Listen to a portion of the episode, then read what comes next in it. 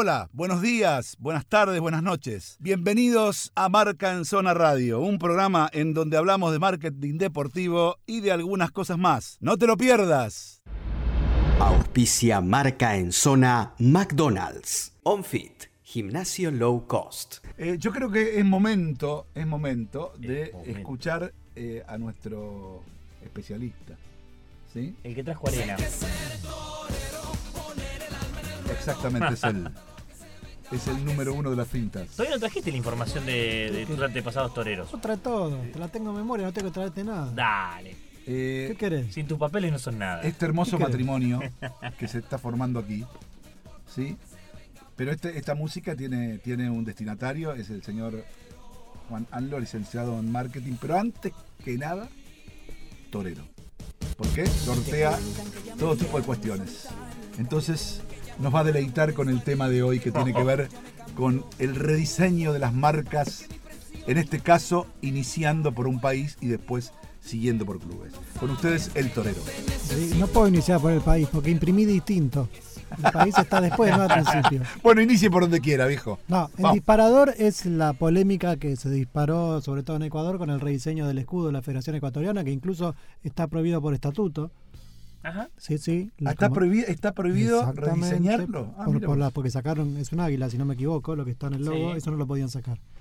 Pero eso es uno de los problemas que hay dando vuelta. Mira. Pero ah, basándonos en eso, quería empezar a traer eh, primero la polémica. Si está bien o no rediseñar el escudo de un club o federación. Esa es la primera polémica que hay que traer. Porque también a lo largo de la historia se han, se han, han- han sufrido cambios en distintos momentos, pero ninguno de esos cambios ha sido en el para- paradigma actual del marketing. No han sido cambios para vender, sino han sido todos cambios estéticos decididos en algún otro momento. Hoy los cambios están trabajados pensando en función de marca y contratan grandes estudios de diseño para justificar esos cambios pensando en qué, va, qué quiere comunicar con esa marca. Yo, sí, a pesar de estar en marketing, soy bastante enemigo de estos estudios de diseño. Me parece que son muy zaraza. Me parece que aquellas cosas que quieren dotarle a las marcas habitualmente no las veo. Y me parece que es todo un marketing del marketing para venderle un producto muy caro que podría salir lo mismo con un diseñador o incluso podría ser interactivo con la gente, donde tendría otra llegada. Interactivo sería que la gente fuese proponiendo diseños. Exactamente. de eh, eso sería. Exactamente. Perfecto. No, vos tenés que explicarlo, porque hay gente que conoce los términos. Y mira, mira los chicos ahí. Los chicos no, no conocen si vos no le explicás lo Alma que no es. entiende. ¿Entendés? No, eso Bueno, sí, verdad. Ahora, bueno, y dale. entonces lo primero que voy a traer a, a cuento, si quieren, Sí. es el para mí el cambio más radical y con el que menos estoy de acuerdo que fue la Juventus. Ah, mira. La Juventus, sin preguntar de un día al otro, sale del escudo, que es una, que eso además es una heráldica muy italiana, el escudo ovoide, que tienen muchos clubes en Italia. Sí, por ejemplo, la Fiorentina, El Milan lo eh, el. Milan, Bolonia. sí, Bolonia, un montón. El Cagliari tenía y salió de ahí, Sí, que claro. vamos a llegar a ver. Eh, Muy y lo, parecido, sacaron eso y plantearon, Parma. plantearon un escudo que es un isologo, ya es prácticamente una marca, no es un escudo. Y que tiene, acá donde empieza el piripipí de los diseñadores, que dicen que la forma incluye el escudeto que le dan al campeón adentro. Después por ahí podríamos compartir en redes las imágenes para que la gente lo vea Sí, y entienda cómo es, que porque sí. si no, no se puede explicar. Eh, y piensa que con eso, sobre todo, lo estaban pensando en el mercado asiático. No sé por qué pensaron que esto iba a pegar más en el mercado asiático. Y también acá pisa otra pregunta. La pregunta es, ¿tengo que respetar a mi mercado primario, que son mis hinchas, o ya estos clubes son globales y tienen que pensar en otra cosa?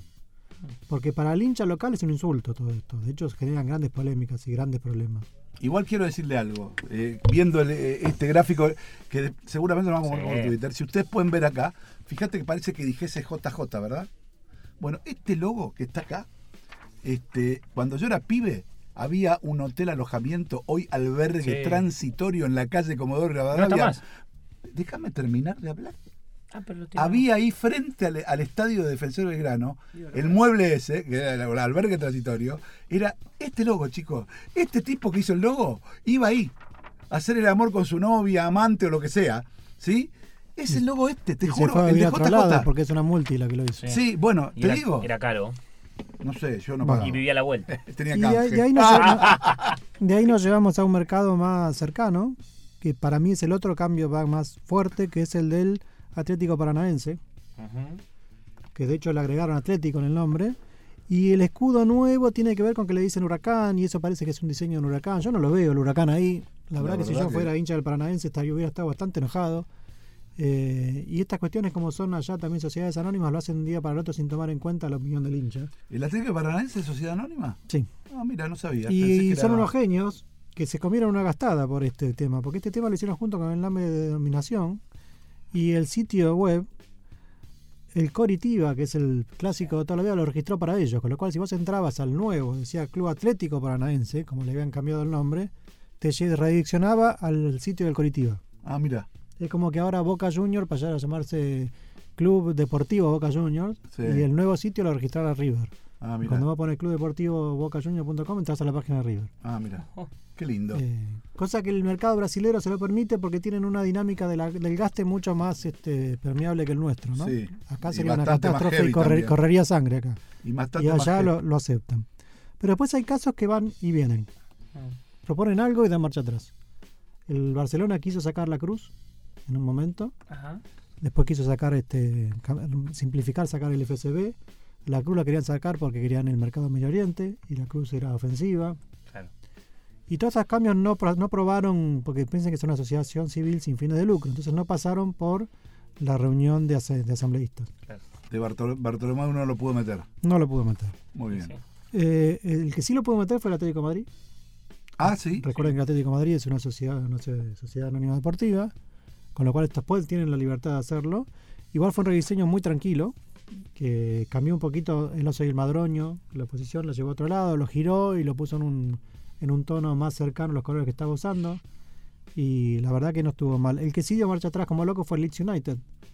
El Leeds United sacó el escudo tradicional con una flor blanca y lo llevó a un, al símbolo de, de una persona tocando, tocándose el pecho como, como el corazón. los hinchas cuando cantan el himno del club.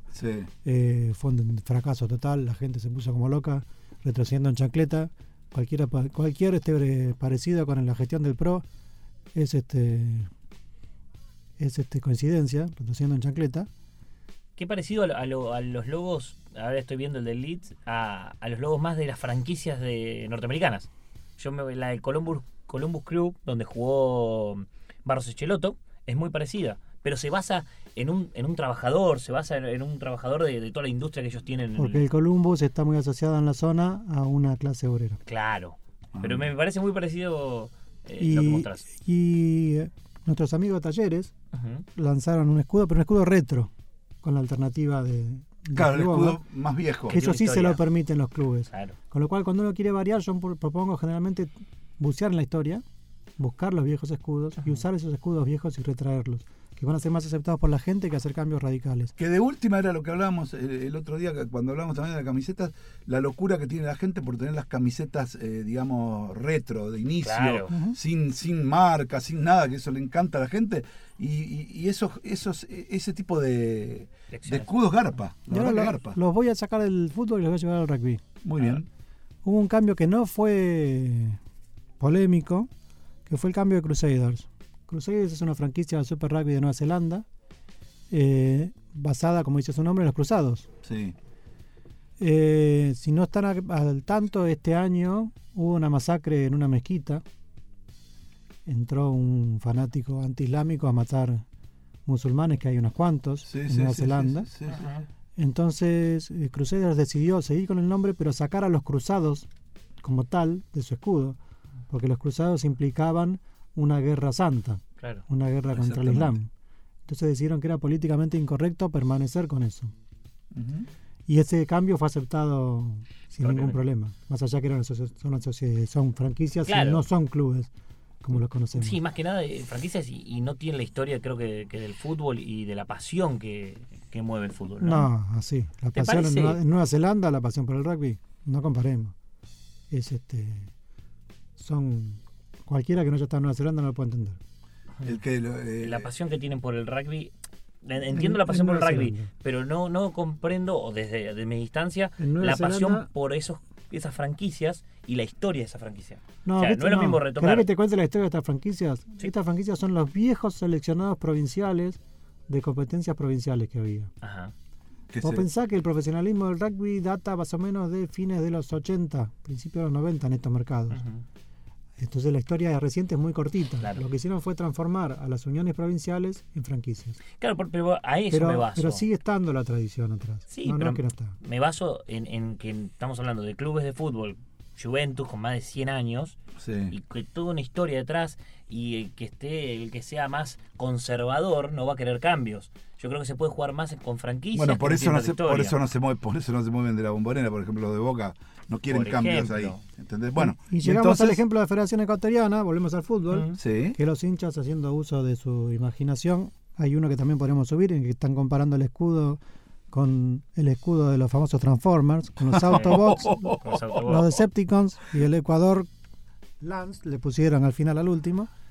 Eh, nada, lo lanzaron también con la camiseta. Fue todo parte, como hablamos antes, ¿no? de un rediseño de una cuestión in- institucional.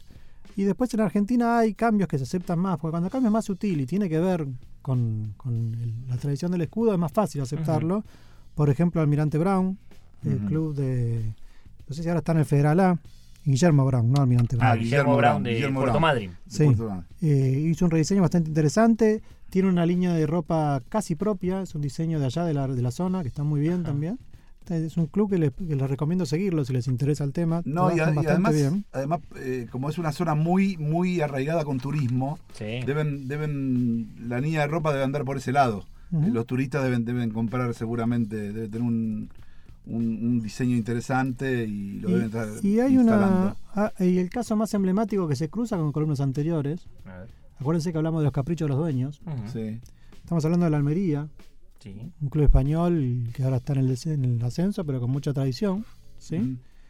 Eh, que fue comprado por un turco, Turki Al Sheikh, y que de golpe había decidido cambiar el escudo, pero con un cambio súper radical, no un cambio no un cambio casual, ¿eh? un Sí. cambio súper, súper radical.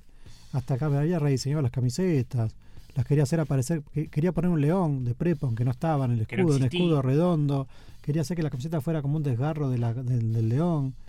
Pero antes de lanzarlo, lo que hizo fue ponerlo a la opinión pública. Dijo, este es el nuevo escudo que estoy pensando, estas son las nuevas camisetas, denme su opinión. La opinión fue absolutamente negativa y si hoy entran a la Almería, la Almería sigue con el escudo de toda la vida. Pero estuvo bien el tipo. Sí, La sí, verdad. estuvo bien. Podría haberlo hecho, estuvo bien. Hay muchos casos de, de estas idas y vueltas, son pocos los que pudieron imponer. Claro. Sí. El Osasuna sí lo impuso, el Osasuna en una camiseta, pero después cuando entras a la página tiene el escudo viejo, cuando entras a los diarios el escudo que se pone en los resultados es el viejo. Entonces mi recomendación es No tocar. no tocar en qué sentido. Si vos querés tener una marca más, como voy a haber sido Juventus, Juventus podía haber hasta lanzado una marca y ampliar el espectro de productos Con este nuevo. Sí, y hasta sí. jugar alguno con esa marca. O hasta relocarlo dentro de la misma, la misma indumentaria. No hace falta mezclar al escudo con, una, con un isólogo. Claro, Puede funcionar como, pero no es Claro. claro. necesariamente un isólogo. O sea, se puede hacer las dos cosas. Uno para, para hacer un producto distinto del mismo club y el otro para nada, lo, eso. que- lo y, de siempre. y creo que vinculándolo con Argentina y con la columna nuestra, la mía hace un ratito, Puma con Independiente tiene un. O sea, fue a la historia de Independiente. Independiente cambió muchas veces su, su escudo y va trabajando con las suplentes. Y la gente se va enamorando de esas. Pero como vos decís, es para esto. Este escudo es para esto. Este escudo es para esto. Y yo- nos mantenemos en el mismo escudo. Mi- y mi- fíjense cómo está bueno transitar años de profesión. Mi primer trabajo en marketing fue en el Club Deportivo Morón. Y lo primero que hicimos hacer fue rediseñar el escudo. La verdad que el escudo no era muy estético en ese momento, pero nos equivocamos mucho en lo que hicimos. Con el gallito. Porque hicimos un rediseño que a nuestro gusto estaba muy bien, si quieren incluso lo podemos compartir después en la página Dale. también, pero que no hicimos, no pedimos esta opinión del hincha. Fue una decisión que se tomó entre gallos y medianoche, ya que estamos hablando del gallito. Muy bien, muy bien. eh, con la dirigencia del club y se hizo un escudo con fondo rojo que ese año terminó estampándose, no, no nos dejaron opinar a nosotros, sobre una camiseta de Adora de fondo rojo en el centro del pecho, con lo cual el escudo desapareció y esa camiseta parecía que el escudo era cinco hispanos, que estaba ubicado De en el lugar de escudo, con lo cual fue todo un proceso bastante penoso y después para colmo los hinchas decían que parecía el escudo de la Policía Federal, ah, con bueno. lo cual también generó una- un, un gran problema. Al día de hoy rediseñaron un poco el escudo original que estaba en ese momento, que la verdad que el gallo necesitaba un toquecito, Sí. pero asumimos el error de haber hecho eso de esa manera y es un buen aprendizaje. A veces equivocarse es un buen aprendizaje. Eh, Por eso, equivocarse es un buen aprendizaje. Yo me equivoqué, ¿qué estamos haciendo acá a esta hora, viejo? Vamos, no.